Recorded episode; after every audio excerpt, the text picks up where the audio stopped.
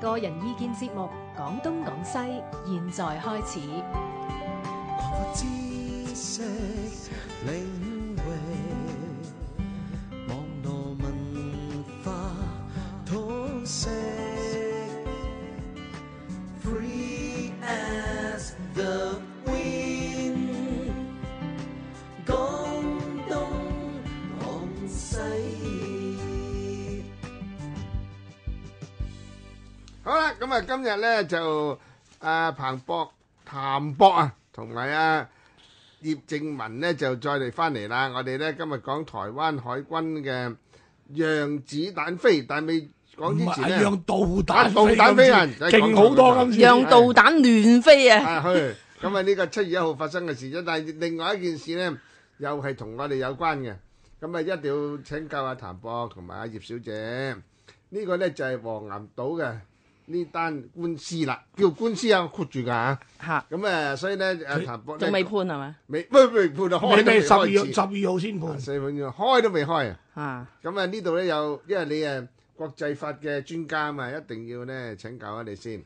呢單嘢咧，不過咧就講講少少始末詳情咧，大家未必個個識㗎。嗱，好簡單就係咁，一九四五年呢，日軍呢從南中國海，嗯特別南沙群島都就撤軍，咁啊由中華民國嘅海軍呢就接收嘅，咁接收之後嗯正呢式接收，正式接收嘅。當時咧，由於誒沿邊嘅其他國家咧都未獨立，都係殖民地，因此咧就當時啲國家就冇實有有任何嘅抗議。咁、當時就畫咗十一段線嘅，咁、其中有兩段線咧就喺越南嗰邊嘅。咁、就後來咧，一九四九年中華人民共和國成立之後咧，就同越南政府就傾掂咗。傾條數啊！嗯咁啊，而家嗰兩段線就冇咗啦，即係而家有明顯疆界嘅，就剩翻九段線。嗯咁呢九段線咧，而家就做成一個叫做咩咧？以前唔話唔係佢領土嘅國家，或者冇否定過即係中國政府嘅呢個九段線主張國家咧，而家個個就反晒口。嗯咁啊，越南就壓咗二十個島，菲律牙牙賓添嘅，係壓嘅。但係咧咁啊我但睇合唔合嗰法啲先？咁菲律賓咧就壓咗大概九個島。啊哦，咁然後中國就起碼壓咗七個，哦咁跟住咧就係台灣就壓咗一個，但係嗰個係島嚟嘅，真島我哋上次講過啦，太平島係咪啊？係冇錯係。就真係有水井嘅，係啦，就唔可以係住唔人嘅係，唔係礁，唔係招係島。尖同島有分別係嘛？係咪我哋嗱咁於是咧就上次講咗啦造成咧我哋叫南中國海嘅領土主權爭議。咁呢個爭議就有七個國家同地區嘅，係咁啊包括台灣啦、大陸啦、菲律賓啦、文萊啦、馬來西亞啦、印尼啦、馬啊仲有嗰個越南嘅。係啦。咁啊叫六國七區嗯就爭。咁而家咧暫時嗰個分佈係咁嘅。咁啊南沙群島就最南嗰部分就有爭議嘅。嗯但係咧西沙就冇爭議㗎啦，就係、中國霸晒冇得傾啦。嗯啊！中沙亦係中國政府霸咗。然後南沙嘅太平島同埋東沙就台灣霸咗，咁、嗯暫時呢四個群島咧、就咁勢力就咁樣分佈，分佈咗嗯但係中間有啲島咧就俾菲律賓霸咗有嘅，就叫中菲律賓會去到咁叫遠中霸業咧島，因為佢比較接近菲律賓領土啊嘛。哦咁你中國邊場莫及啊嘛，咁佢霸咗呢個島，咁有一輪又霸咗黃岩島，後霸來咗黃岩島咧就九零年代真係俾中國海軍趕走咗，嗯咁咧就而家就拗下咩咧就話咧中國霸呢啲唔係島，呢啲全部係礁，係啊咁啊冇權嘅，就甚至希望咧就係嗱佢而家咧就向聯合嗱呢個單嘢係咁嘅，嗯就前幾年咧有一個美國後邊支持嘅一個菲律賓嘅基金會，Ừ, 就幫菲律賓政府研究呢件嘢。哈哈，然後就幫死律賓政府草擬咗一個案，ừ, 嗯叫仲裁案嘅申請，就交咗俾聯合國國際法院嘅仲裁庭。即係海牙嗯呢個啦，Ừ. 係。咁根據其實根據國際法院規約第三十八條咧，呢嗯啲仲裁案又好，司法案又好，要兩方面同意，而家單方面提出，係你先至能夠接納噶啊嘛。係啊，但係咧，好明顯咧，國際法院仲裁庭咧嗯就唔理你中國同唔同意，單方面菲律賓提出咧。就都就接接納啦，，就話接我啦嗯有權就去仲裁。嗱，先講明喂，啦，公唔公平先？唔係公平係唔合法， 係咯，直成就啊唔非合法。法添。你諗下啦，普通民事案件啊，都要仲裁雙都方要雙啦。方同係意啊嗯先開得仲裁庭噶嘛，揾第三者。à, 有一方唔同意就冇得成立噶嘛。但唔理點解唔理咧？原來咧就有嗯查一查呢個仲裁庭，啲法官就組成啦。你發覺每個整四個，最好笑咧嗯，佢係由日本今次嘅法官今次又入佢去，啊 Ừ. 叫咗五個法官嚟一齊判。嗯，咁中國因為否定咗話呢個冇權管，所以中國係冇提名任何法官嘅，即係冇派人過去。唔係冇派，唔唔係佢係當佢派人係提名，唔係佢一當佢啲唔法合官法都啊係本身國際法院嘅。係啊但係問題嗱，先講明啦，呢、個召集法官嘅日本籍法官咧，Ừ, 本身又係非法嘅喎。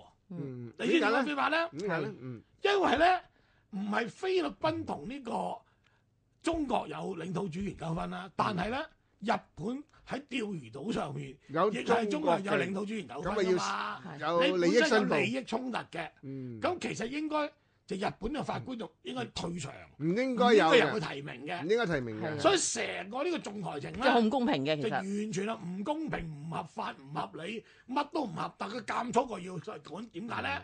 因為背後有個發緊九陽神功嘅國家，呢個就係叫全世界首號霸權，美利堅合眾國喺度發緊功，係個發二功。國所以事實上成單嘢背後咧係美國佬喺度搞嘢嘅，係就借呢單案咧就騷擾你。即係幕後黑手嚟嘅，又唔係黑手係公開 嘅，你睇個基金會已經知啦嘛。係咪咁最好笑係咩咧？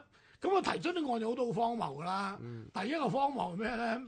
就話太平島係個礁，唔係島。咁呢個咧，整個淡水井係啊，呢朝同島其就實事實上係真係島嚟嘅，因為有井有城，有駐軍幾十年，有可以住人係咪先一啦？住人啦住，從咗一人九嘅嗯四五年住到而家住咗七十年，咁馬英九咪火滾咯，咪親自坐專機帶埋佢成堆記係者啊走去南沙飲水、就飲俾你井水。做個 show 俾你睇，哇！其實佢真係想掠奪你個太平島係咪梗啊？係啦。哇！而且仲有咧，日日引咧西太平洋洋防線嘅崩潰啊嘛。點解咧？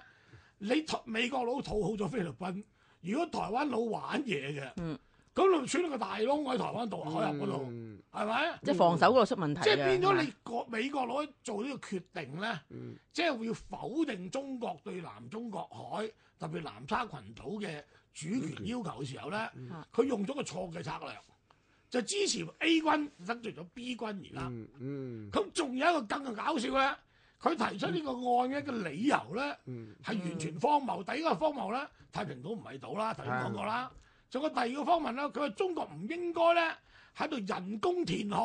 嗯，係咁但係問題咧，喂，最先填海唔係中國 ừ, 喎，係菲律賓喺中葉島最先填海喎喎。佢填到填到嘭嘭聲係咪？即係嚇賊喊捉賊，而家就嗯，喊賊都賊，即係自己填就得，人哋填就唔得係咪？係冇錯。咁咁咁啊！而家咪搞得鑊鋪咯。你而家睇下咧，睇翻啲相咧，同埋睇翻啲 video 咧，你係睇到咧，係啊所謂蕉咧係上高咧喺幾嚿大石，我哋都講過啦即，係你啲水喺上面沖下沖下嗰啲咧，叫招咯。仲要啊！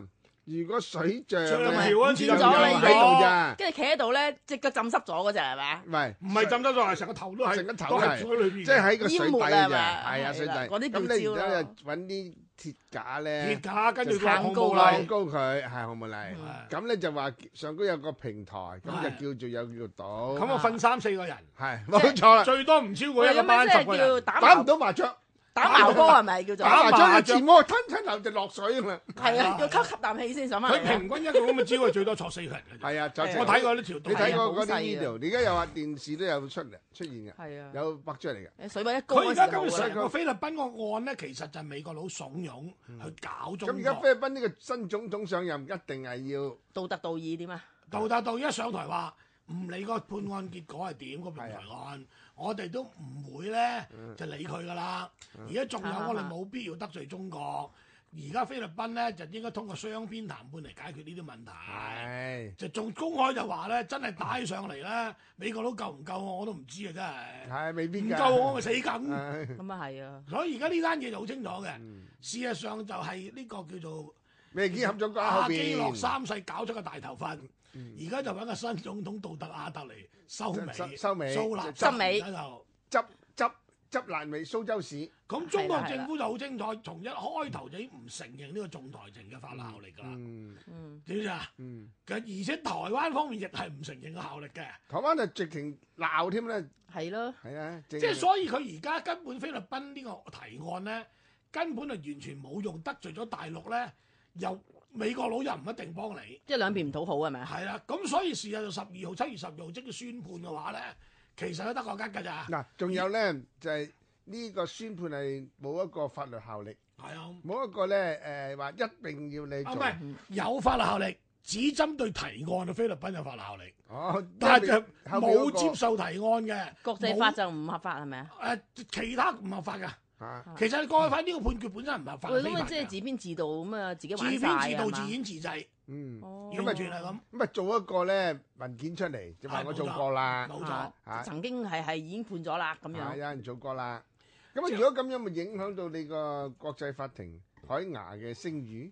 不嬲國際法院咧，美國攞個御用法庭㗎啦，嗯，從韓戰到而家就咁㗎啦。嗯即係咪有冇似橡皮圖章啊？唔會啊嘛，又唔係今日頭橡章皮佢圖章即係係係佢即係會聽美國佬講嘢多有啲。又唔係又唔係單單按聽美樂佬講，嗱、國際法院咧根據我個指博士論文指導教授咧，嗯即係愛丁堡大學法學博士趙國才咧，佢研究時期有關嘅領導主權糾紛咧係有十三個類似案例嘅。